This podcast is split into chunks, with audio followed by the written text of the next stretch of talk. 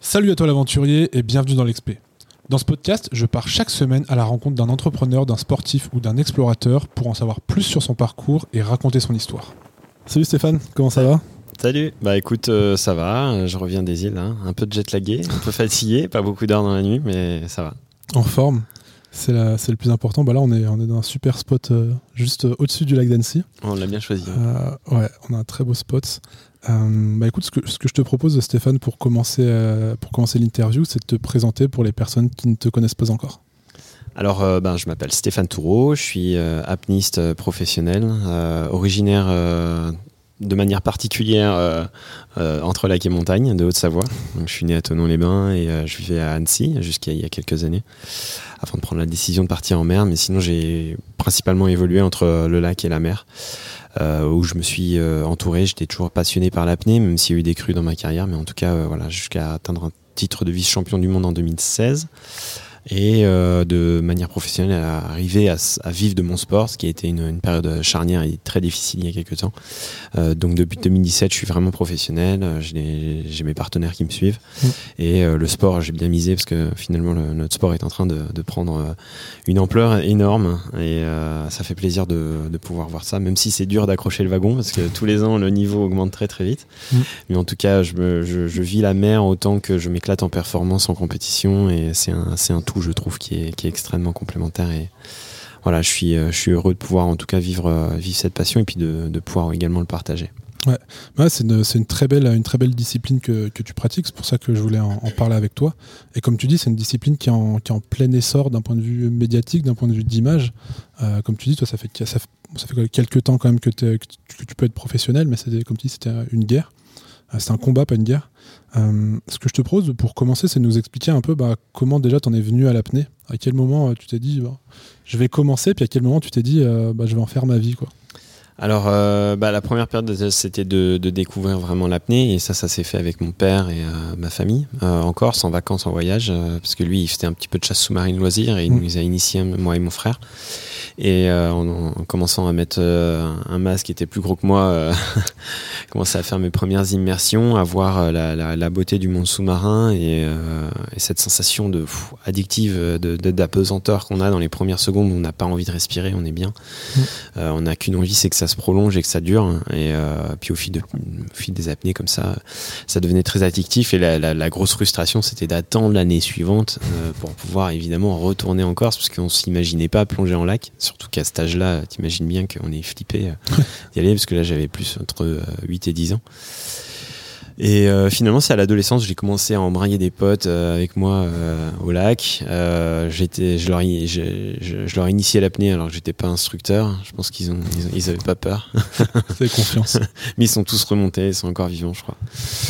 Euh, non, sinon c'est cool. J'ai pu partager ma passion comme ça. J'ai commencé indirectement à, à, faire de la pédagogie en fait, parce qu'il n'y avait pas de club à côté de chez moi. Et hum, c'est vraiment à l'âge de 19 ans, je me suis remis. Mon frère m'a dit tiens, il y a une apniste qui passe, il y a Aurore Rasso qui passe le coin. Ce serait peut-être l'occasion de t'y remettre. Euh, et j'ai rechaussé les palmes, j'ai plongé avec elle. Et puis elle m'a dit faut que tu passes à Nice, il y a Néry, tout. Puis bon, moi, Guillaume Néry et euh, Loïc Leferme à l'époque, c'était mes stars quoi, c'était mes idoles. Et je me suis dit bon bah allez. Euh, on, prend la voiture, j'avais le permis et je venais d'avoir le permis j'ai tracé à Nice, c'est le premier truc que j'ai fait j'ai commencé mes premières immersions à Nice en profondeur et là c'était parti quoi. J'ai mis le pied dedans et je me suis plus arrêté et en 2009, 2007 première compétition piscine et en 2009 première compétition profondeur. T'avais quel âge du coup à cette époque-là? 18, 19 ans. 19 ans Ça va 19 ans. Et, donc là, c'était première compétition professionnelle? Ah non, non, là c'est des petites euh, compétitions, enfin c'est des compétitions amateurs. Après, euh, tu avais de tout. C'est pas comme il n'y a pas beaucoup de compétitions à l'époque, euh, tu avais autant des champions du monde que des gens qui débutaient à l'apnée. quoi. Donc c'était ultra friendly et, et, ça continue de l'être, même si le niveau maintenant devient monstrueux, qu'il y a des compétitions partout, il y a du régional, il y a du national, du, enfin, du départemental, du régional, du national. C'est quand on voit qu'il y avait 4-5 euh, compétitions piscine il y, a, il y, a, 15 ans en arrière et que maintenant il y en a, il y en a 40 en France, euh, on peut imaginer le, développement que ça représente. C'est monstrueux. Ouais. Et du coup, à, ce moment-là, au moment de ces premières compétitions, est-ce que tu dis déjà en mode je, je, veux faire ça de ma vie quoi? Je veux tout donner là-dedans? Alors, euh, cette idée-là, moi, je ne sais pas si j'avais vraiment la, suffisamment confiance en moi pour me dire. J'avais ce rêve en tête en me disant, mais purée, ce serait l'un des, plus gros rêves. Quoi. Déjà, ne serait-ce que d'intégrer l'équipe de France, pour moi, c'était déjà un rêve de fou. Euh, mais j'étais plutôt en dévalorisation et en manque de confiance en moi euh, et très timide plutôt que de me dire euh, allez t'as as tout ça en toi tu peux y arriver. Non j'étais pas dans ce power là euh, il a fallu que je le développe et que je reprenne confiance et je me suis intéressé au développement personnel et euh, c'était à cette époque là où j'ai rencontré Loïc Leferme en 2011 euh, qui m'a euh, guidé en fait, qui m'a donné les outils pour pouvoir me sélectionner en équipe de France et pour pouvoir avoir une, une orientation professionnelle du sport parce que je connaissais rien. Mmh. J'ai pas fait STAPS, j'ai pas fait d'études de sport. Euh, j'ai, je sais même tout juste si c'est ce que c'était qu'un préparateur physique.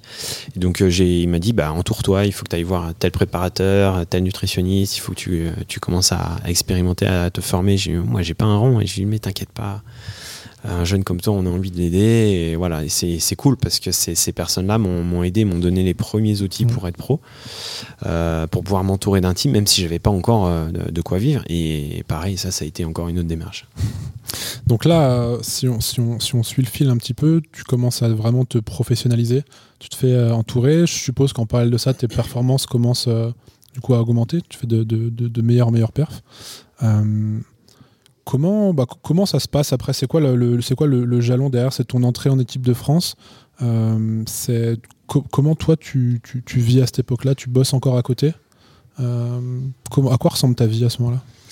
Euh, c'est une vie compliquée entre peur de l'argent, peur de ne pas, avoir suffisamment, peur de dépendre de mes parents aussi, euh, d'essayer de faire des petits boulots. Euh, je commençais à donner des petits stages d'apnée à droite à gauche. Mmh. mais bon, pour ça, il fallait communiquer sur les réseaux aussi pour que ça fonctionne. donc c'était un peu du, brico du bricolage. Quoi. Ouais. Et c'est progressivement que j'ai commencé à me dire, bon, bah, il faut que je commence à communiquer. On m'a dit de donner des conseils pour aller vers les gens. Parce que euh, on peut pas vraiment dire que j'avais euh, le, le, le, le, bagou suffisant pour arriver facilement à ouvrir les portes. Quoi. Ouais. Et il a fallu que je me force à le faire. Euh, donc Loïc, mon préparateur mental, m'a forcément aidé à, franchir ces portes. Et puis euh, par la suite, voilà, des stages, il y en avait un petit peu plus. Euh, J'ai commencé à avoir un premier sponsor qui était de 2000 euros, et puis après encore ainsi de suite. Euh, en 2015, j'ai eu mon premier contrat avec euh, ZRC, Zucolo Rocher, euh, qui, qui, avait réédité la montre GF300, la Grand Fond 300 mètres. Et euh, l'aventure est née, l'aventure de ce partenariat est née à ce moment-là. Et il n'y avait pas de sous parce qu'il ne l'avait pas prévu dans le budget. Donc euh, on a dit bon, c'est juste de la com. Et puis en fait, ouais. l'année suivante, ça a marché, on a continué. Et c'est toujours mon partenaire. Et sauf que c'est celui qui me, qui, qui m'apporte le plus aujourd'hui et qui me permet ouais. de, de, de, faire ce que je fais. Et euh, j'ai énormément de reconnaissance pour ça. Et c'est des liens très forts qui sont créés, comme ici au Trésor. Où, voilà, c'est l'hôtel euh, avec qui je suis en partenariat depuis déjà quelques années. J'avais fait une première conférence ici lors d'un événement les, lors des, des 30 ans des 13 hommes. Et euh, depuis, euh, depuis c'est des liens forts et euh, je trouve que c'est ça qui est génial. C'est ça, ça, permet aussi de, de, ouais, bah de, de, se, de se sentir qu'on est accompagné et qu'on n'est pas seul. Quoi. Ouais, ouais j'imagine que ça, c'est, euh, on n'y pense, on pense pas forcément, et c'est pour ça que je, te, pose des questions là-dessus. Euh, à quel point c'est compliqué quand tu es dans ce moment où tu es un peu entre la vie ordinaire puis la vie extraordinaire d'un sportif de haut niveau, tu vois? Il euh, y a des, questions auxquelles on se pense pas, bah, celle de l'argent, celle de vivre. Et du coup, je suppose que dans ces moments-là, quand il y a des gens bah, comme un hôtel, comme une marque, qui te font confiance, qui t'aident à aller vers ton rêve, bah, déjà, toi, ça doit te redonner énormément de confiance justement, tu disais que tu manquais de confiance dans, dans plein de domaines à ce moment-là. Ça doit être un énorme boost pour toi d'avoir des gens qui te disent en mode bah, je vais investir sur ce petit gars. Ouais, surtout que c'était pas gagné parce qu'évidemment il y a beaucoup de noms aussi et de, de voilà et les gens me regardaient en me disant mais c'est qui celui-là il va où? C'est quoi ce sport? Parce qu'en ouais. plus l'apnée n'était pas encore euh, vraiment reconnue euh, donc c'était encore plus compliqué et euh, je crois que j'étais le seul à réussir à vivre de, de mes sponsors en 2016-2017 euh, alors que j'avais pas encore de titre de champion du monde ou de multiples records du monde comme euh, l'avait euh, Guillaume Néry. J'étais un des seuls à en vivre avec Morgan, peut-être Guillaume, qui était encore actif, hein, parce qu'après il ouais. y, a les anciens qui sont qui sont plus actifs. Mais pour moi, c'était une énorme fierté de, me dire, mais t'as réussi. Et c'est marrant parce que du coup, maintenant, c'est moi qui donne des conseils aux autres pour dire, allez, communiquer, aller chercher les sponsors comme ça, comme ça. Il n'y a, pas de concurrence parce que de toute façon, c'est plus chacun évolue et communique sur son sport, plus on arrive à le faire avancer et à faire partager l'aventure euh, avec euh, bah, l'aventure de l'apnée et la, la rendre publique, la rendre visuelle au, grand public. Euh, c'est comme, voilà, il y a des moments où bah, maintenant je suis moins dans les médias qu'il y a d'autres années parce qu'il y a des athlètes qui, qui, ont surpassé ça et qui sont montés plus haut, comme Arnaud. Et euh, je lui dis, mais félicitations, tant mieux. C'est génial qu'il soit, qu'il, fasse toutes les chaînes de télé et qu'il soit présent parce qu'en fait, il nous fait aussi notre communication. L'apnée, c'est un partage et euh, de pouvoir partager la passion, ça forcément indirectement, nous, on, on en récolte aussi les, bénéfices. Et c'est à nous tous de, de, de, pouvoir euh, le mettre en avant et de partager ça. Ouais, c'est ça. C'est euh, vous, menez le même combat. En fait, vous êtes peut-être concurrent sur une compétition, mais euh, le combat de mettre l'apnée euh, sur le devant de la scène, ou en tout cas de la mettre un petit peu plus en lumière, vous êtes tous dans la même équipe dans ce cas-là. Ouais, tout à fait, tout à fait. Et ça, montre une chose aussi, c'est que bah voilà, nous, on, doit mettre un maximum d'énergie dans la communication pour développer notre sport aussi, indirectement aussi pour nous. déjà parce que les valeurs de l'apnée sont, elles sont quand même belles, quoi. Que ce soit au niveau l'approche du milieu du milieu marin, l'environnement, mm. euh, tout ce que ça apporte sur soi, les bénéfices que ça apporte au niveau introspectif, au niveau bien-être, de, pouvoir partager ces, valeurs, c'est important. Et euh, ouais. ouais. Et du coup, si on, reprend un peu le, fil de ton parcours, à ce moment-là, euh, bah, tu, tu, parlais de, performance et de, et de records et de, et, de, classement et de compétition. Toi, t'en es où à peu près à ce moment-là dans ton évolution de, ta carrière professionnelle? Alors euh, là, là où j'en suis, c'est-à-dire au niveau. à, ce moment-là, quand on parlait de, justement de ces premiers sponsors, de ce gain de confiance, de, euh, de je crois, bah, on était euh, 2016, non, quand tu as commencé à en vivre, pardon. Oui. 2016-2017. Alors euh, bah, là, c'était le, plus gros down que j'ai eu, c'était en 2016, juste avant les partir au championnat du monde. Ça, c'était une anecdote que j'ai déjà pas mal racontée, mais, mais qui, qui marche bien.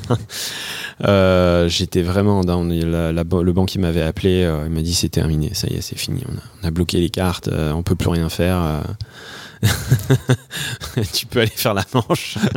C'était pas loin de ça. Euh, du coup, là, j'ai appelé la Fédé, j'ai dit là, c'est mort. Euh, les championnats du monde, on oublie. Euh, je peux, je viens pas.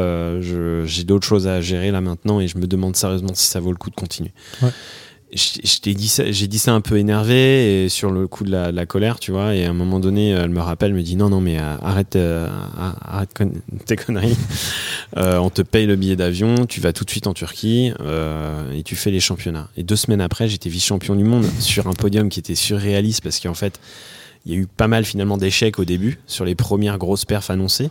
Et euh, bah, du coup, je me retrouve, euh, je me retrouve euh, deuxième quoi. Et j'étais vraiment déjà étonné. Et, et de me dire mais purée mais et derrière, ça a décroché. J'ai eu pas mal de, communications qui ont, qui ont été faites. Euh, les sponsors ont, commencé à, arriver, à me proposer des choses. Euh, on voyait qu'il y avait, il y avait quelque chose à faire pour les années suivantes.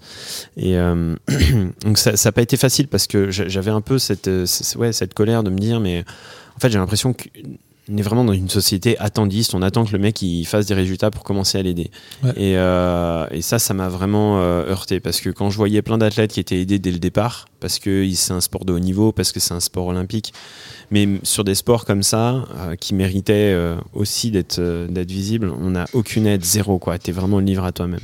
Et j'ai pourri ça jusqu'au moment où je me suis dit, mais en fait non, c'est le meilleur cadeau qui soit.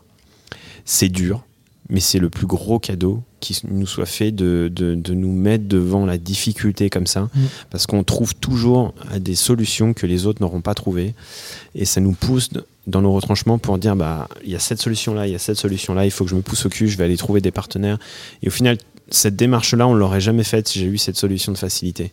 Ouais. Euh, je pense pas qu'on puisse demander à un athlète qui est aidé depuis le début euh, d'aller chercher lui-même ses sponsors.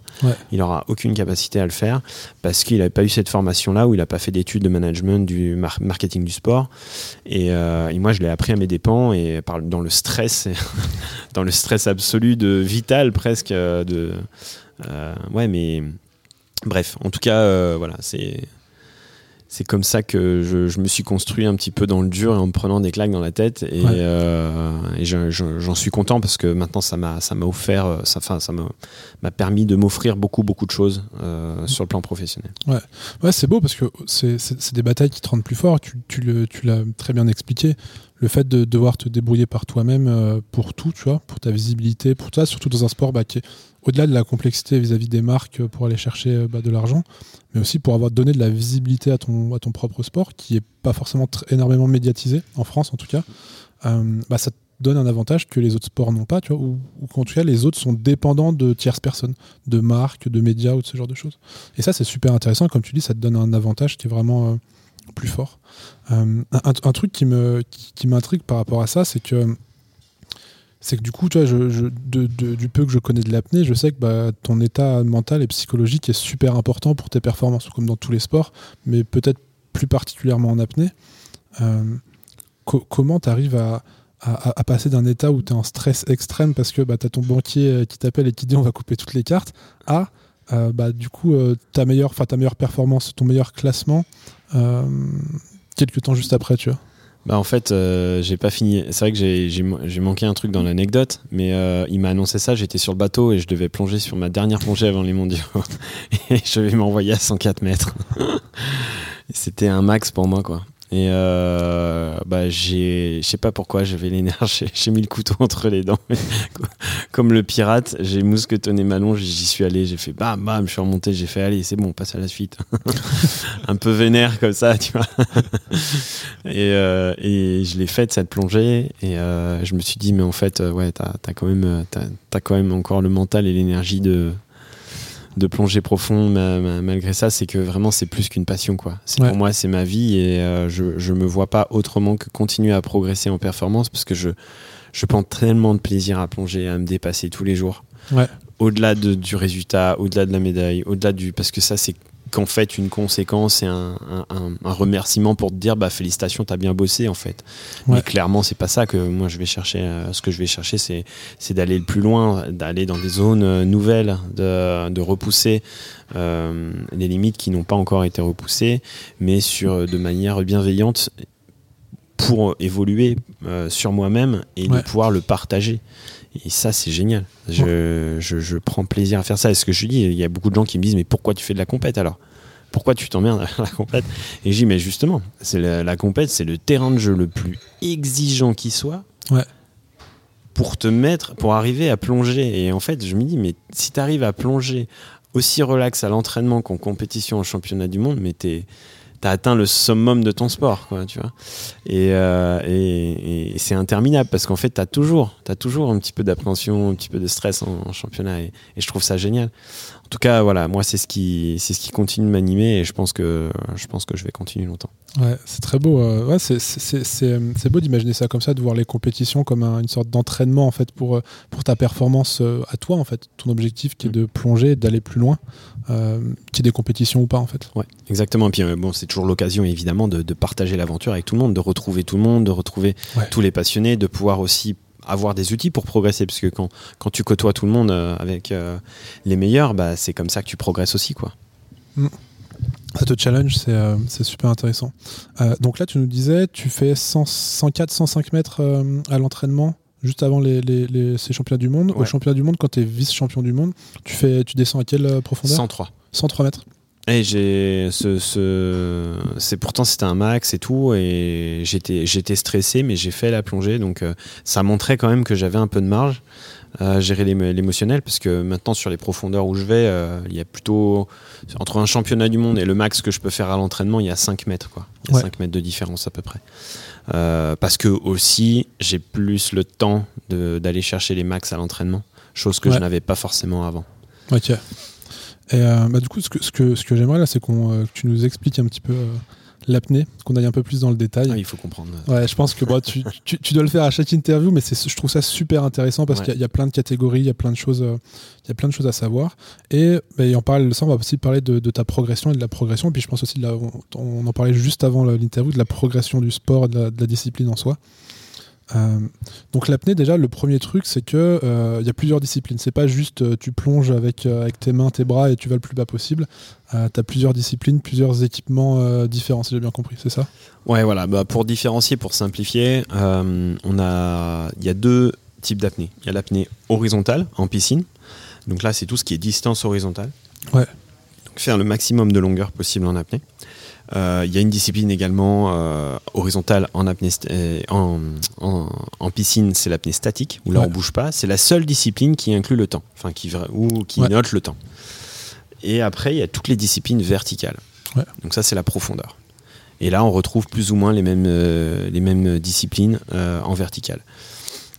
donc en fait, il y a la monopalme, il y a la bipalme, donc deux palmes, une euh, sur chaque pied, ça va. Euh, une euh, discipline qui est l'immersion libre, où là on se tracte le long de la ligne. Donc ça, il n'y a pas en piscine, il n'y a que en profondeur. et après, il y a la brasse, où là on, nage à la brasse, que ce soit à l'horizontale en piscine ou en verticale à la profondeur. Sans palme. Voilà, donc il y a quatre disciplines en profondeur et cinq, on va dire, en piscine. Toi, donc, dois, tu Enfin, 4, 4 en piscine et 4 en profondeur, hein, pardon. Ouais. Toi, évidemment, on l'a expliqué, tu fais, tu fais, de la profondeur. Et euh, si je dis pas de bêtises, tu fais, toi, ta spécialité, c'est monopalme.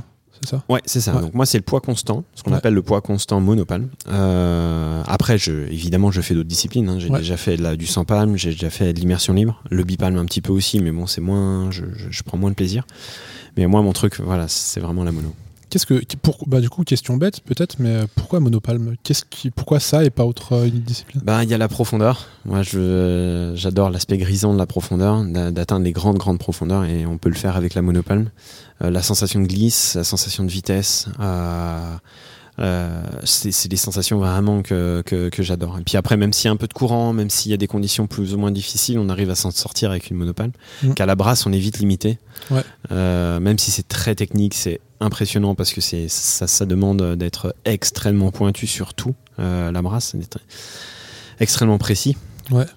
Euh, mais ça reste quand même. Euh, je prends aussi du plaisir à faire les autres disciplines, mais c'est en tout cas c'est celle là où je prends le plus de plaisir. Ouais. Donc la monopalme, c'est la discipline dans laquelle on peut aller le plus loin en apnée, enfin le plus profond en apnée, c'est ça. Ouais, ouais. Après il y a l'immersion libre aussi qui s'en rapproche fortement et euh, le bipalme qui est plus très loin maintenant, mais mais avec l'évolution du matériel aussi. Mm.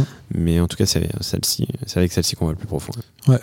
Et, euh, et donc du coup, là, c'était en 2017. Là, cette année, euh, tu as, reconcouru au championnat du monde. C'est ça, si je dis pas de bêtises? Ouais. Euh, et tu arrives à quelle, quelle profondeur cette année?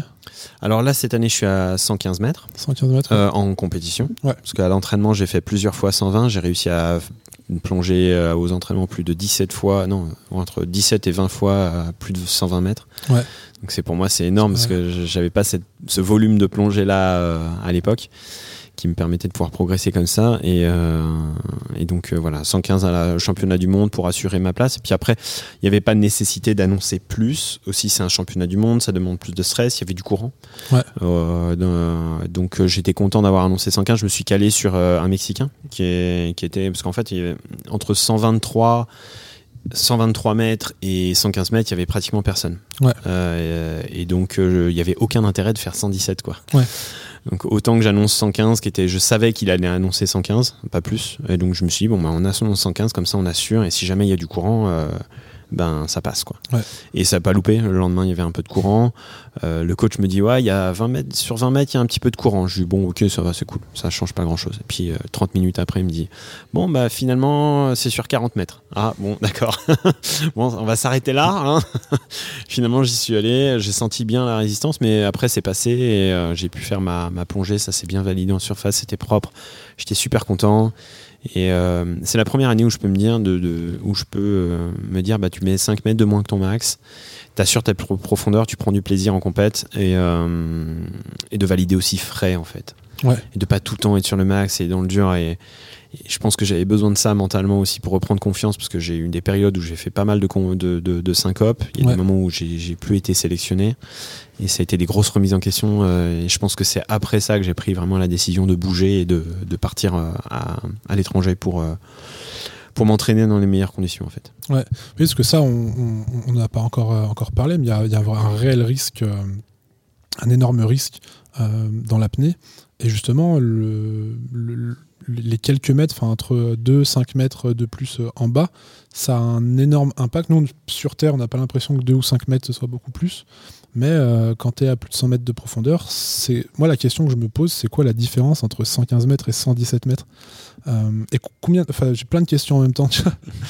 combien de temps euh, Toi, la, durée n'est pas une n'est pas importante dans la compétition Enfin, c'est pas pris en compte, c'est juste la, distance euh, Juste organisationnel pour la safety, pour les sécu. En fait, tu annonces ce que tu vas faire, c'est juste pour que eux sachent euh, voilà, que si tu remontes pas au bout de 3 minutes, qu'ils se posent pas de questions de merde, il est pas là. quoi. Oui, parce que du coup, euh, il n'y a, pas des, a pas des gens qui te surveillent jusqu'en bas. En fait, à un moment donné, tu es tout seul. Ouais, ouais. Alors, dans les compétitions nationales et autres, normalement, il n'y a pas le Divai. Mais il y a Divai, c'est une société en fait qui, qui filme les compétitions. Donc maintenant, on est suivi de A à Z par une machine, un drone un opérateur, et puis c'est diffusé sur YouTube.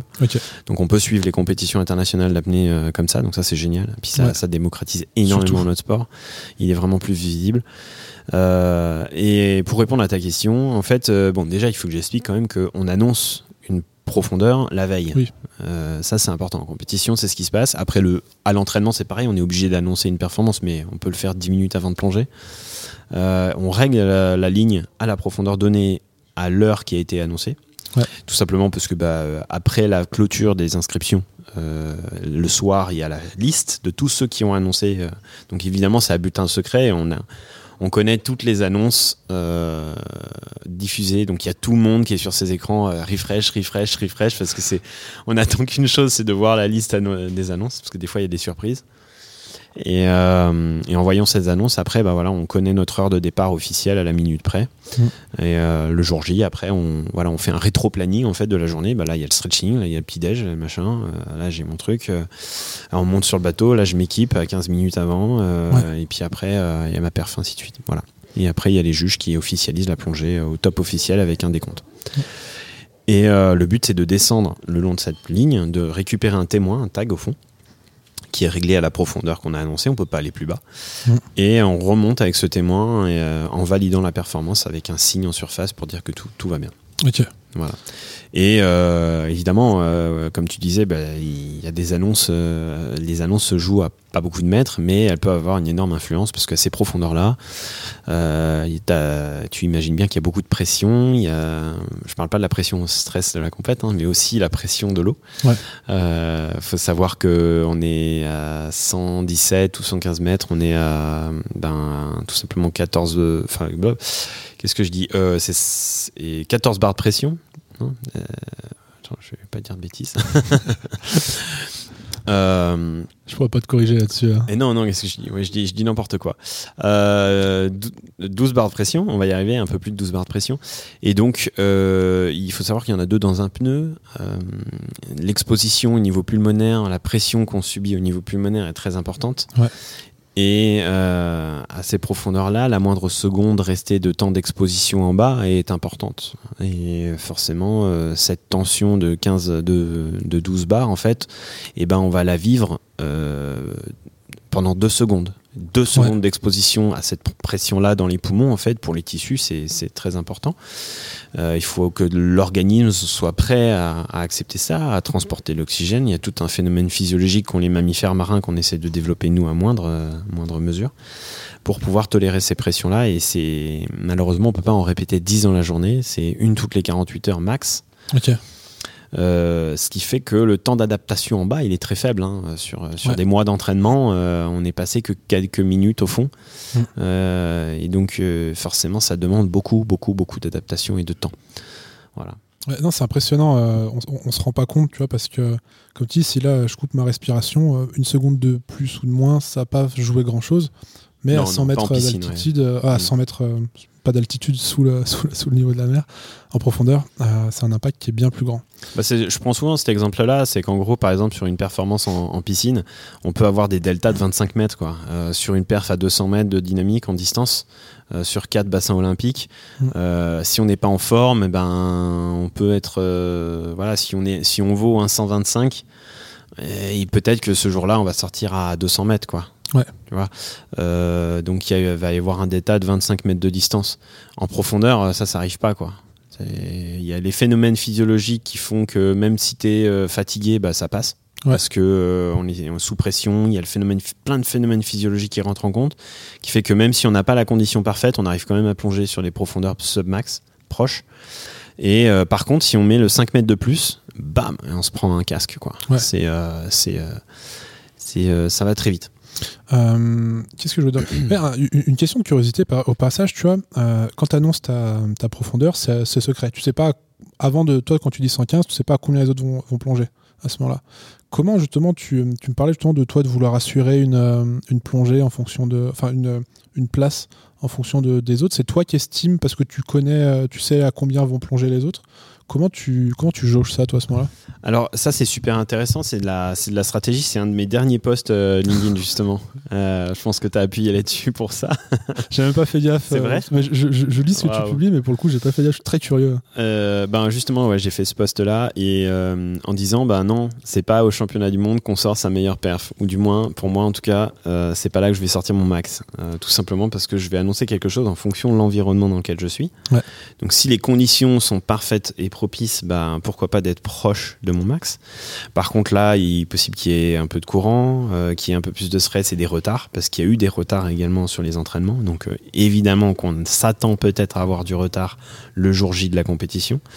Euh, je sais qu'il y a des gros enjeux de performance parce qu'il y a des mecs qui vont s'envoyer profond devant moi. Donc, il est possible que certains fassent des blackouts. Donc c'est pas forcément joli à voir juste avant de plonger et peut-être qu'ils seront sur ma ligne euh, et que je vais voir un mec sortir sur le dos juste avant que je plonge. C'est tout con, mais le fait de, le, visualiser, de le préparer dans la tête, en fait, on l'anticipe mm. et de dire bah, qu'est-ce que je suis prêt à annoncer demain pour assurer ma plongée quoi qu'il arrive. Ouais. Alors ça c'est le premier argument. Le deuxième argument, il est lié à bah, qui a fait quoi? Euh, qui va annoncer quoi? Et, et là je regarde les trucs, je regarde les annonces, je regarde les athlètes qu'il y a et je me dis tiens c'est marrant c'est trop bien. Et là, je commence à, sourire et je dis au coach, mais euh, t'as vu le trou qu'il y a? Cette année, il y avait euh, deux mecs qui étaient sur 130, trois mecs qui étaient pas loin des 130. Arnaud, on savait qu'il allait annoncer euh, plus de 123. et puis après, derrière, ça passait à 115. Ouais. Et euh, il y avait peut-être Abdel qui allait annoncer un truc euh, plus, mais il n'a pas forcément voilà, voulu partager ou quoi que ce soit. Donc on ne savait pas trop ce qu'il allait annoncer. Je dis, bon, ben, 115, ça me va parce que c'est tranquille et je sais que le Mexicain va pas annoncer plus que 115 parce que pour lui c'est un max et on est déjà au championnat du monde donc à moins qu'il soit un peu fou, je doutais qu'il allait annoncer plus et euh, j'ai bien vu parce qu'il a annoncé 115. Donc du coup j'ai on, a, on avait la double annonce donc 115 et 115 je lui ai même écrit je lui euh, on a je crois qu'on a bien géré les annonces. Euh, et, finalement, bah, ça m'a positionné quatrième de la compétition, alors qu'il y avait, c'était, ça faisait 136, 134, 126, et euh, j'étais à 115 mètres. Donc pour moi, c'est stratégiquement c'est bien, et en même temps, j'ai pu prendre du plaisir et pas me mettre en stress. Voilà, j'ai, pu kiffer quoi. Et de, pouvoir sortir euh, comme ça d'une plongée, c'est cool. Donc. Ah, c'est cool, c'est super intéressant comme, euh, comme réflexion et comment tu comment établis ça, d'avoir la connaissance de tous tes, tes adversaires, de tous les autres plongeurs en tout cas, euh, pour savoir comment tu vas te situer par rapport à ça. Euh, Alors après, évidemment, c'est pas, moi je suis pas, je vais pas annoncer par rapport à la concurrence. Je vais aussi annoncer par rapport à ce que j'ai envie de faire.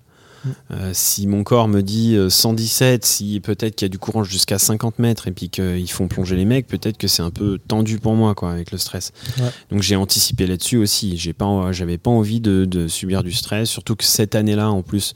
Je suis sur une année où j'ai pas trop fait de compétition, donc j'avais pas forcément envie de faire beaucoup de compétition et me focaliser que sur ma progression. J'avais pas forcément envie de me mettre en, pression euh, sur ces mondiaux. Ouais. Donc voilà, après c'est une question de d'envie et il faut, faut aimer ce qu'on fait quoi non, c'est encore une fois, c'est super intéressant. Euh, ce que, j'aimerais que tu nous expliques, c'est que bon, on a parlé un peu aussi des, bah, risques et, on, y reviendra. Mais euh, un truc qui me fascine, c'est qu'est-ce que tu ressens en fait? Qu'est-ce qui se passe dans ta tête? Je sais qu'il y a un énorme travail de, préparation et de préparation mentale en amont. Tu m'as dit que tout est, euh, tout est millimétré avant d'y aller. Moi, ce qui m'intéresse, c'est qu'une fois que tu mets la, tête sous l'eau et que tu pars, bah, qu'est-ce qui se passe dans ta tête? Qu'est-ce que toi tu vis? Qu'est-ce que tu ressens dans ton corps? Qu'est-ce qui se passe pendant bah, du coup, ces quelques minutes? Je, ne sais plus combien de temps tu restes euh, pour faire une performance à 115 mètres comme ça Tu restes combien de temps à peu près? Alors là, on reste sur des plongées qui durent plus de 3 minutes. là, j'étais extrêmement rapide parce que euh, comme il y avait du courant, j'avais l'impression de ne pas avancer, donc du coup j'ai kické plus. J'ai nagé beaucoup plus fort. Euh, et je crois qu'on est plusieurs dans ce cas-là, même Alice Modolo. je crois qu'on s'est transformé en fusée tous les deux. Euh, parce que comme il y avait du courant, on, voulait, on avait l'impression de ne pas avancer. Ouais, bref. Et mais sinon, l'état d'esprit dans lequel on est, ben, après, c'est une question de, d'état de conscience. Plus on est dans un état de présence et concentré, en fait, plus on arrive à être relâché dans notre corps. Mm. Et euh, plus on arrive à être efficient et se focaliser sur l'efficience de glisse. Parce qu'évidemment, quand on nage, on doit nager, mais en consommant le minimum d'énergie. Donc on est extrêmement concentré sur notre corps pour pas aller trop vite, pas aller trop lentement non plus, mais être suffisamment euh, hydrodynamique pour glisser. Et ça, plus tu es concentré, plus tu peux économiser ton énergie.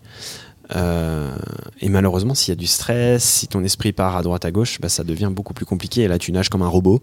Euh, tu commences à donner des gros coups de kick et, puis bah, tu te cries. Et euh, c'est là peut arriver les, les, problèmes. Surtout qu'au fond, il y a un autre phénomène qui s'appelle la narcose, qui est lié aux pressions partielles, donc l'azote augmentant. on a un phénomène narcotique à la descente qui nous, qui nous fait partir un petit peu à droite à gauche, voire dans des hallucinations. Et ça, évidemment, ça, ça flingue la, pleine conscience. Parce que le but, c'est quand même qu'on soit dans le relâchement, la remontée, et puis là, il y a notre esprit qui dit Waouh, c'est la merde, est-ce que tu vas bien t'en sortir Puis t'as une autre voix qui fait Mais non, calme-toi, allez, reprends, concentre-toi sur ta nage, ça va bien se passer. Putain, c'est la merde Ah, j'exagère, mais on en est pas loin. oui, c'est bien imagé, merci. tu vois le truc. Et donc, euh, on se parle à nous-mêmes en plus euh, pour se reprendre et se dire allez, relâche, reste efficient et autres. Et après, ça, voilà. Et des plongées, c'est fantastique. Hein. J'ai déjà eu des narcos qui étaient juste dingues. Où euh, tu une sensation de. À la fois, t'es pas forcément dans ton corps, mais tu as pleine possession de ton physique. Et que tu ressens tous tes muscles, toute la, capacité de nage. T'es vraiment dans ton truc, quoi. Ouais, c'est incroyable. Ça, la, la narcose, c'est lié euh, au temps que tu restes en apnée ou à la profondeur, à, la, à, la, à la pression, justement? C'est lié à quoi? C'est lié à la pression, ouais, à la, aux pressions partielles d'azote euh, qui ont un effet sur le système nerveux. Donc en fait, la, ça c'est la théorie euh, scientifique qui dirait que, mais je ne sais pas si c'est vraiment prouvé apparemment, c'est qu'en fait ça se mettrait dans la gaine de myéline. C'est la, gaine de connexion entre les neurones. Ouais. Et donc euh, l'azote a une affinité avec la graisse de la gaine de myéline, et donc c'est ce qui ralentirait le système nerveux. Voilà ce qui donne cet effet euh, un peu euh, LSD ou euh, je sais pas, on peut dire alcool, hein, tout simplement. Hein, c'est comme un gros shoot d'alcool. sauf que à ça, voilà, on ajoute un petit peu de CO2 et en fonction, ben, avec ça peut, ça peut influer de manière positive ou non. Mais en tout cas, avec l'expérience, on, arrive à beaucoup mieux la gérer. Ouais. Et ça arrive à partir de quelle, quelle profondeur, ça à peu près? Euh, alors ça c'est très variable. Il y en a qui sont plus sensibles que d'autres. Évidemment, on n'est pas pareil qu'à la plongée bouteille. Une plongée bouteille, tu narcoses très vite euh, parce que tu respires de l'air comprimé au fond. Nous, on part avec un air de surface, donc euh, on n'a pas beaucoup d'air dans les poumons en bas, mais on l'a quand même. Donc je dirais, on commence à ressentir un peu quelque chose à 80, 90 mètres, 90, 100 mètres maintenant pour moi. Avant c'était 90, maintenant c'est 100. Et ça augmente progressivement jusqu'à atteindre un pic, c'est surtout à la remontée. on renage et on remonte. Ouais. Parce que le temps, de, temps que ça arrive, en fait. Euh, oui. Y a... C'est ce truc à la remontée.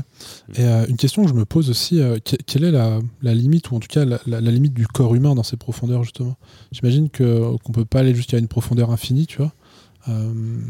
c'est quoi la limite, justement, de, de ces plongées, la limite entre. Bah, on parlait de, de mecs qui faisaient des, qui ont tenté des 130 mètres là dans les championnats. C'est quoi la limite moi, je pense que la, limite, elle va être définie. Euh, où ça va. Peut-être que les progressions vont encore plus ralentir euh, le jour où il y aura des jeunes qui se mettront à la profondeur et qui euh, seront constants pendant 30-40 ans. Ouais. donc, vu qu'on ne l'a pas encore, on a encore de beaux jours devant nous, mais je dirais qu'à mon avis, ça ira loin. Après, te, te dire précisément, je sais que le 150, il va tomber. Euh, de mon vivant, ça c'est sûr. Je pense qu'il va tomber de mon vivant et j'espère, je, j'espère, parce que ça veut pas dire que notre sport a pris un gros coup.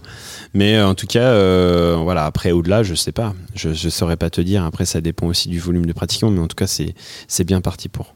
Parce que évidemment, si j'avais commencé à plonger profond dès le jeune âge et puis que j'avais les financements tout de suite pour plonger profond, ça aurait aidé. La force de Alexei Molchanov, c'est qu'il a commencé à 16 ans. Sa mère, elle plongeait, elle voyageait déjà pour l'apnée, elle était apniste professionnel. Lui, c'était son gamin et bah voilà, il, avait la profondeur à porter à 16 ans, quoi. Donc, euh, ça ferait 20 ans de plongée profonde et plonger tout le temps. Ben, à un moment donné, euh, forcément, tu deviens euh, numéro 1, quoi. Ouais, ça fait une, ça fait une différence. Et Neri, c'est pareil, il a commencé à 14 ans et il a fait 20 ans de carrière en, en, profondeur. Donc, ouais. Et du coup, il n'y a pas de limite pour le corps d'aller jusqu'à 150 ou plus non, je pense pas. Je pense qu'après, euh, il y aura toujours des adaptations. C'est le temps qu'on y a mis. C'est les techniques aussi. Les techniques d'entraînement qui vont s'améliorer euh, et qui continuent de s'améliorer. Ouais. Euh, non, c'était super intéressant que tu, me racontes bah, ce que tu ressens, même de, raconter cette narcose. Tu vois, c'est super mm. intéressant de se dire, bah, de, de, de, montrer que c'est un peu c'est une sorte de méditation, hein, comme si j'avais médité dans, dans, mon salon, dans ma chambre. bien sûr, j'imagine que c'est beaucoup plus puissant et encore bien différent. Ça donne vraiment envie d'essayer en tout cas. Euh, ce que, j'aimerais que tu me racontes aussi, bah, c'est tout le, le, bah, le, risque qui peut être lié du coup bah, déjà à cette narcose, tu vois. Et le reste, comme tu dis, je, je crois, si je dis pas de bêtises, les, les, plus gros risques viennent à la remontée et plus tu arrives près de la surface, plus euh, c'est là où il y, a le, il y a le plus mmh. d'accidents. Oui, exact. Euh, qu'est-ce qui se passe? Comment ça se passe? Et, et c'est quoi le risque en fait alors, euh, eh ben, déjà, comme tu dis, les problèmes n'arrivent rarement au fond. Donc, même malgré tout, on a quand même un système de contrepoids de l'autre côté de la ligne, en fait, de l'autre côté du bateau, il y a un autre poids qui permet de contrebalancer euh, pour euh, pouvoir remonter la ligne rapidement s'il y a un problème. Donc on est longé et sécurisé sur cette ligne qui peut être amenée à être remontée s'il y a un souci.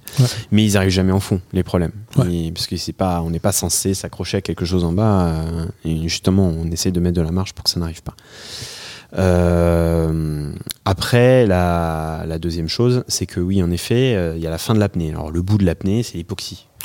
Euh, et en fonction de comment on a annoncé notre performance, est-ce qu'on s'est mis en danger Est-ce qu'on a annoncé quelque chose de trop gros Est-ce que euh, on n'a pas géré correctement l'alimentation et puis qu'on est en hypoglycémie euh, Voilà, des grosses erreurs qui peuvent être amenées à, à faire une syncope en dessous, en profondeur. Euh, mais à ce moment-là, c'est pas en dessous de. Le max et le plus profond qui a été enregistré, c'est 30 mètres. C'est déjà énorme. 30-40 hein. mètres, mais pour des, des, incidents assez graves. Mais au final, ça s'est super bien passé. Mais c'est très rare. C'est très très rare. Euh, c'est généralement des gros problèmes. Moi, j'ai jamais fait de syncope sous l'eau en compétition. J'ai fait peut-être une seule syncope sous l'eau euh, à l'entraînement à 5 mètres sur un exercice débile où j'avais changé du matériel. C'était vraiment une, une erreur bête. Mais sinon, c'était que des problèmes de surface. Euh, parce que j'étais au bout de mon apnée et puis que j'ai pas réussi à suffisamment ventiler en surface pour valider mon protocole mm. et parce que j'ai manqué d'expérience sur certains points. Ouais. Euh, voilà. Après, sur la dangerosité du sport en lui-même, non. Euh, je le dis, il est pas. C'est un sport qui est dangereux s'il est mal pratiqué. Mais vu qu'il est pratiqué en club, en structure, et que les compétitions sont organisées de manière standardisée avec une fédération, euh, les accidents graves en profondeur sont déjà beaucoup plus rares. On a la perte de connaissance momentanée, donc la syncope évidemment, mais elle n'a pas d'incidence grave à moins que ce soit de déchirer les poumons quoi euh, au fond et qu'on ait fait vraiment des mouvements qu'il fallait pas.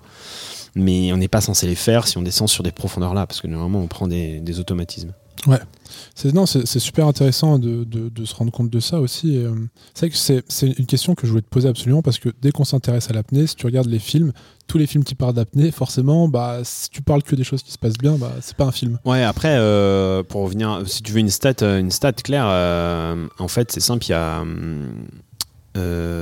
en 35 ans de compétition, en plus de 35 ans de compétition, il y a eu un seul décès. C'est impressionnant. Et là, je parle pas du no limit et du poids variable parce que ça, c'est des, des disciplines de record. Tu vois, c'est des disciplines qui sont hors compétition et c'est pas un hasard si elles sont hors compétition. C'est parce qu'elles ont des prises de risque importantes. Elles dépendent du matériel. C'est là on descend avec une, une gueuse en fait qui est mécanise, mécanique, donc c'est un ascenseur et on remonte avec un parachute. Donc c'est des profondeurs qui sont monstrueuses et enfin qui sont vraiment importantes et qui euh, et qui ont une des influences sur la psyché, sur le physique qui sont beaucoup plus qui ont beaucoup plus de conséquences. Nous, en apnée, en profondeur, on descend par nos propres moyens. C'est beaucoup moins profond, certes, mais euh, par contre, c'est beaucoup plus sécurisant. Euh, donc si on prend toutes ces stats là, on s'aperçoit qu'en fait c'est pas si dangereux que ça. Quoi. il y a des sports qu'on sous-estime moins, ils sont beaucoup plus dangereux que le nôtre. Euh, donc voilà. En tout cas, sur une pratique loisir, il n'y a aucun risque parce que là on n'est pas sur une pratique compétitive. Si on est déjà sur une pratique loisir, c'est génial parce que euh, on a tout ce qu'il faut. Il y a des écoles, il y a des instructeurs d'apnée. Tout le monde peut pratiquer à tout âge euh, la profondeur et se faire plaisir et aussi de pouvoir profiter en vacances, de faire du beau snorkeling, de nager avec les tortues. Euh, c'est quand même ça l'apnée. Moi, si je fais de l'apnée, c'est aussi pour m'éclater en snorkeling et, observer le milieu marin et en profiter. Je suis un amoureux de la mer, hein. sinon je ferais pas ça.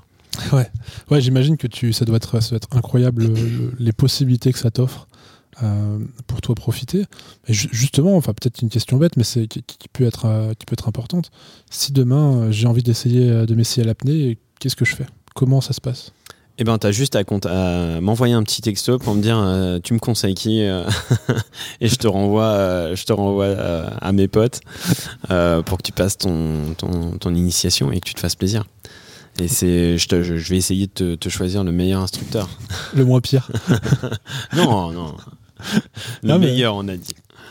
Donc voilà, le, le, le, meilleur moyen, c'est de, de contacter toi un instructeur et d'organiser ça. Euh. Voilà, de prendre un instructeur parce que c'est comme l'escalade. Euh, Voilà, on peut pas, on peut pas l'inventer, on est obligé de l'apprendre. Euh, on peut pas acheter une corde et des mousquetons et s'envoyer sur une falaise. Bah oui. à moins d'avoir sacrément un pet au casque. Ouais. Euh, donc l'apnée, c'est pareil. Euh, c'est pas à prendre à la légère. voilà, on, on n'achète pas une combinaison comme ça, une longe, machin, et on s'envoie tout seul sur une ligne, quoi. Parce que là, par contre, ouais, on prend, on prend nos risques et, et on peut se faire mal et puis pas forcément apprécier. Je peux pas prendre un pote, acheter un masque à Decathlon et aller essayer dans le lac d'Annecy. Il vaut mieux passer avec un Allez-y tous les deux euh, avec un instructeur et euh, vous allez vous éclater. et puis en plus, vous allez super progresser et vous allez trop apprécier. Ouais. Bah, honnêtement, ça, ça fait vraiment partie des activités que j'ai envie d'essayer. Donc euh, j'essaierai, je te raconterai, je te raconterai une fois que j'ai essayé. Euh, ce qui, qui m'intéresse, une question que j'aime bien aussi que dans, dans, ce podcast, euh, on a fait vraiment le point sur ton parcours, sur là où tu en étais aujourd'hui. Euh, tu nous as expliqué un peu bah, justement cette dernière compétition, le, un peu le, lifestyle que tu as maintenant par rapport à ta vision de la compétition, de comment tu, comment tu vois tout ça. Euh, comment tu vois ton avenir par rapport à la plongée? Comment tu vois la suite pour toi? Qu'est-ce que tu as envie de faire? Que ce soit ben, en termes de performance pour la suite ou juste en termes de plaisir, en termes de réalisation, en termes peut-être de, justement de, de, structure. Tu parlais de, de, la structuration un peu plus des équipes, tu vois. Euh, qu'est-ce que toi, comment toi tu vois la suite et qu'est-ce que tu as envie de faire pour la suite? Alors euh, moi c'est marrant, je, prends souvent cet exemple-là. nous les apnéistes, on prépare notre après-carrière avant notre carrière. Mais vraiment, c'est c'est qu'en fait on est déjà dans l'après-carrière avant la carrière. Euh, tout simplement parce qu'on se forme à aller chercher, à démarcher des sponsors. On, est obligé de créer notre entreprise pour gérer euh, notre communication, notre business, et puis de, de pouvoir arriver à trouver l'équilibre pour euh, pour manger. on connaît également un petit peu l'aspect média. On connaît l'aspect sportif et entraînement, planification. parce qu'on n'a pas forcément les moyens pour pouvoir financer plein de préparateurs. Euh, donc tout ça, ça prend sur le tas et puis le métier de conférencier également, parce qu'en parallèle, pour pouvoir vivre de l'apnée, bah, je me suis, on s'apercevait que l'apnée apportait énormément dans le milieu de l'entreprise en termes d'intervention conférence, à la fois sur la gestion émotionnelle et sur plein d'autres domaines. Et donc euh, je me suis ouvert à ça et j'apprécie beaucoup le faire. Et, euh, et, donc c'est génial parce que euh, même si un pelle, si même s'il fait que je ne peux pas continuer l'apnée, eh ben je sais que j'ai plein de cartes à mon arc pour, euh, pour faire des choses et pour partager mon, ma passion. Il y en a qui ouvrent des écoles d'apnée, il y en a qui développent une marque de matériel. Il y a plein de choses qui, qui, sont faisables. En tout cas, moi, celle qui m'attire le plus, c'est le métier de conférencier, ouais. de, de, de, partager la passion à travers, à travers ça. Euh, faire des stages à droite à gauche, c'est pas forcément ce qui m'attire le plus maintenant, même si j'ai beaucoup donné, je pense parce que j'ai beaucoup donné pendant 15 ans euh, dans la pédagogie. Donc je préfère euh, guider des instructeurs ou, donner des voilà des, des, orientés pour pour les aider. Mais je suis plus dans une match de partage au travers des entreprises.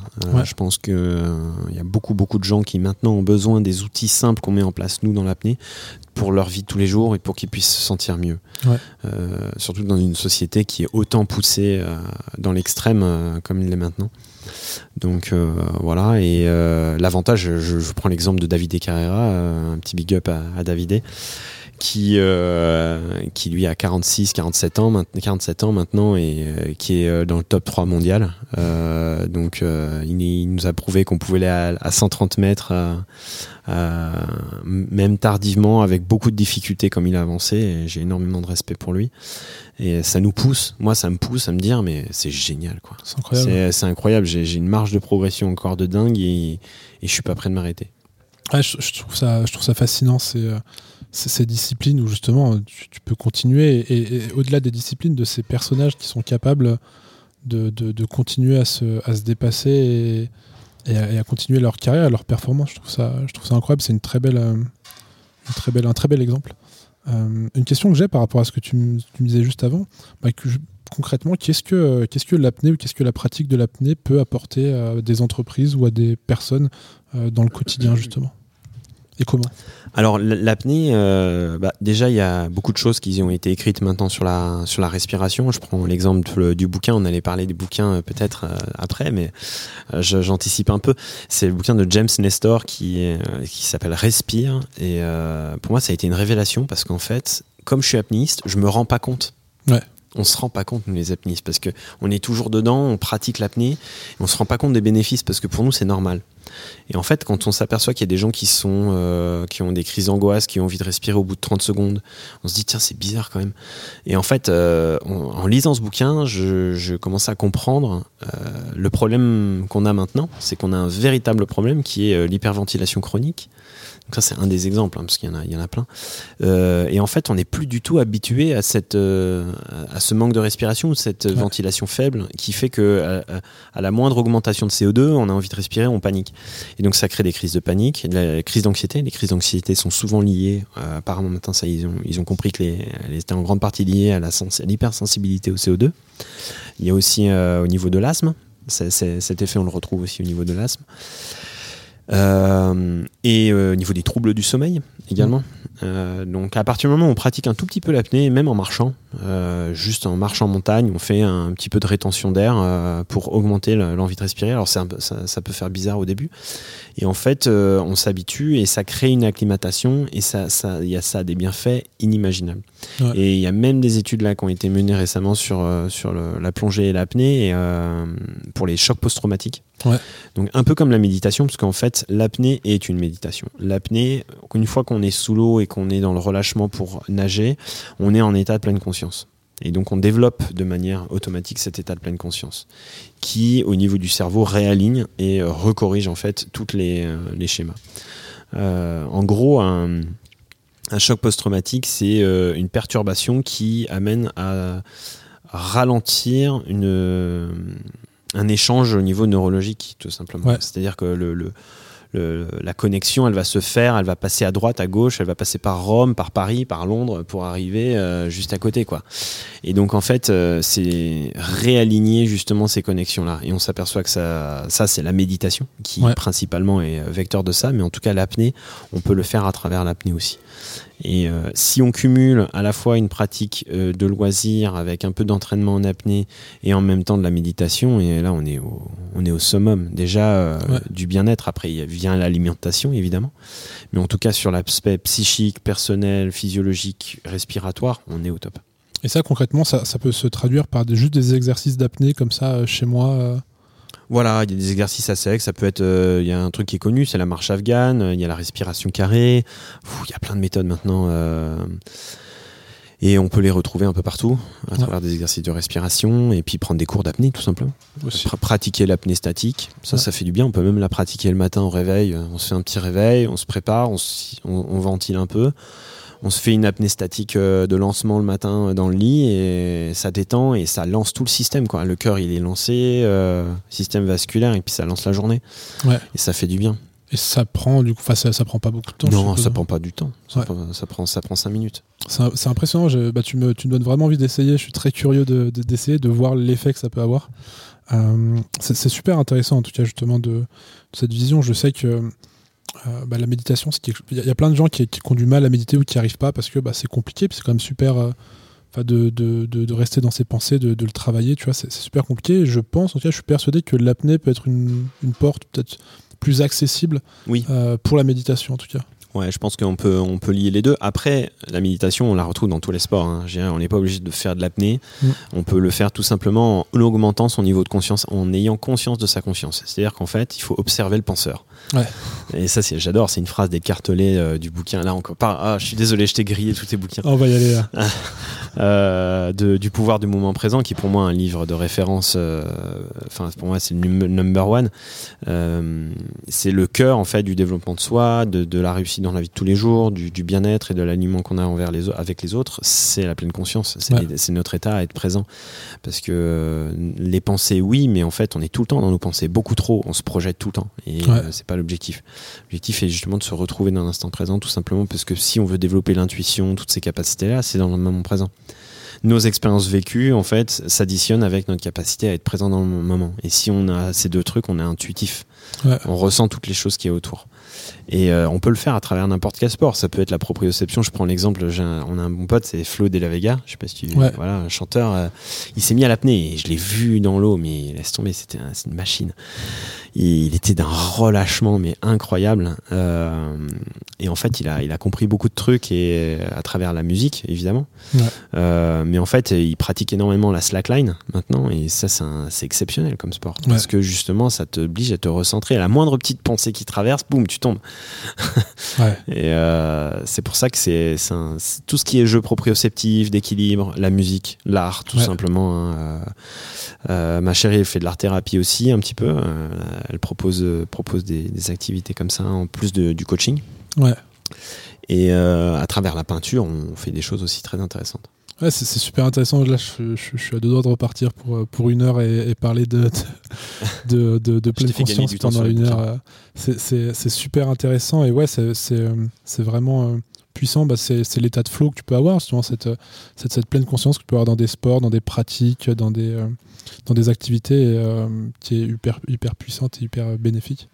Euh, bah, comme tu l'as, bien dit juste avant, on arrive un petit peu sur, le, on arrive sur la, fin de l'interview. Alors, tu as déjà grillé deux cartes, euh, deux cartes de, bouquins, mais ce que j'aime bien bah, sur la, fin de ces, interviews, c'est que j'aime bien demander à mon invité de nous partager quelque chose qu'il a envie de partager à son tour. Ça peut être n'importe quoi. Ça peut être, bah, justement, comme tu as dit, un bouquin, ça peut être un film que tu as vu, ça peut être un documentaire, ça peut être une personne qui, toi, t'a inspiré. Euh, ça peut être quelque chose. On peut revenir sur un des bouquins et, développer un peu plus, ou euh, bah, sinon c'est une, troisième idée à partager, et euh, bah, c'est le moment. bah, comme je t'ai dit, ouais, je pense que ces bouquins-là sont. Pourquoi je les ai cités C'est parce qu'ils apportent. Je pense que si on cumule le, pouvoir du moment présent, Respire de James Nestor et, et les quatre accords Toltec, ouais je crois que là, on a le trio gagnant de, de, comment réussir sa vie. Quoi. Après, il y a l'alimentation. Là, j'ai moins de références, mais en tout cas, euh, en tout cas voilà, je pense que c'est surtout qu'on puisse être à, à, l'écoute de ce qui se passe dans ce, dans ce domaine-là, parce que malheureusement, euh, dans notre société extrêmement lobbyisée, on a beaucoup d'informations de, euh, ronquées ou transformées qui sont utilisées. du coup, on n'a même plus la capacité d'avoir le réel du vrai. Et je pense qu'il faut aller faire sa propre expérience. Donc si j'ai un truc à, à, conseiller, c'est plutôt de euh, ayez des idoles qui ont expérimenté des choses. Euh, et expérimentez-les sur vous. C'est extrêmement important. Je pense que c'est l'expérimentation. Donc euh, presque la meilleure référence d'expérience qu'on peut avoir, c'est avec soi-même. Et expérimenter les choses et ne, ne, ne, faites pas de manière aveugle euh, les choses que l'on vous propose en disant tiens il y a une étude qui a été faite euh, là-dessus euh, c'est ça qu'il faut que je suive. Je dis non les études même les études. Je dis qu'est-ce qu'une étude? Est-ce qu'elle a été financée? Est-ce que je dis oui mais non ouais mais indirectement à, 3 degrés à 2 degrés elle a été financée ou à 5 degrés? Parce que maintenant on a des études qui peuvent être financées à 4 degrés différents. Comment savoir réellement si cette étude est juste ou pas? Et donc pour ça je pense qu'il faut l'expérimenter et voilà Ouais, non, c'est une très belle, euh, c'est une très belle, un très beau moyen de, de, clore cette, euh, cet épisode. Euh, j'aime bien dire ça, c'est que le meilleur moyen de savoir ce que tu veux ou ce que tu veux faire ou tout genre de choses, c'est d'essayer en fait. C'est de te rendre compte que ça te convient pas ou que c'est pas fait pour toi, que ce soit un mode d'alimentation, un sport, une activité, un job ou quoi que ce soit. Bah, le meilleur moyen de savoir en fait, c'est d'essayer. Puis tu t'en rends, bah, en général, assez rapidement compte si ça fonctionne ou pas ou si ça te convient ou pas. Donc, euh, donc merci Stéphane, euh, merci Stéphane pour cette, cette conclusion, c'était super intéressant. Euh, merci bah, globalement pour cet échange qui était extrêmement enrichissant pour moi et qui j'espère bah, va l'être pour, pour vous aussi qui nous écoutez. bah écoute, je te remercie une fois de plus encore Stéphane, c'est un très bon moment pour moi et je te dis bah, à bientôt. Merci beaucoup. Merci à toi l'aventurier d'être resté jusqu'au bout de cet épisode. N'hésite pas à laisser 5 étoiles sur ta plateforme de streaming préférée et à partager ce podcast sur les réseaux sociaux. Si l'épisode t'a plu, je t'invite également à aller découvrir nos autres invités.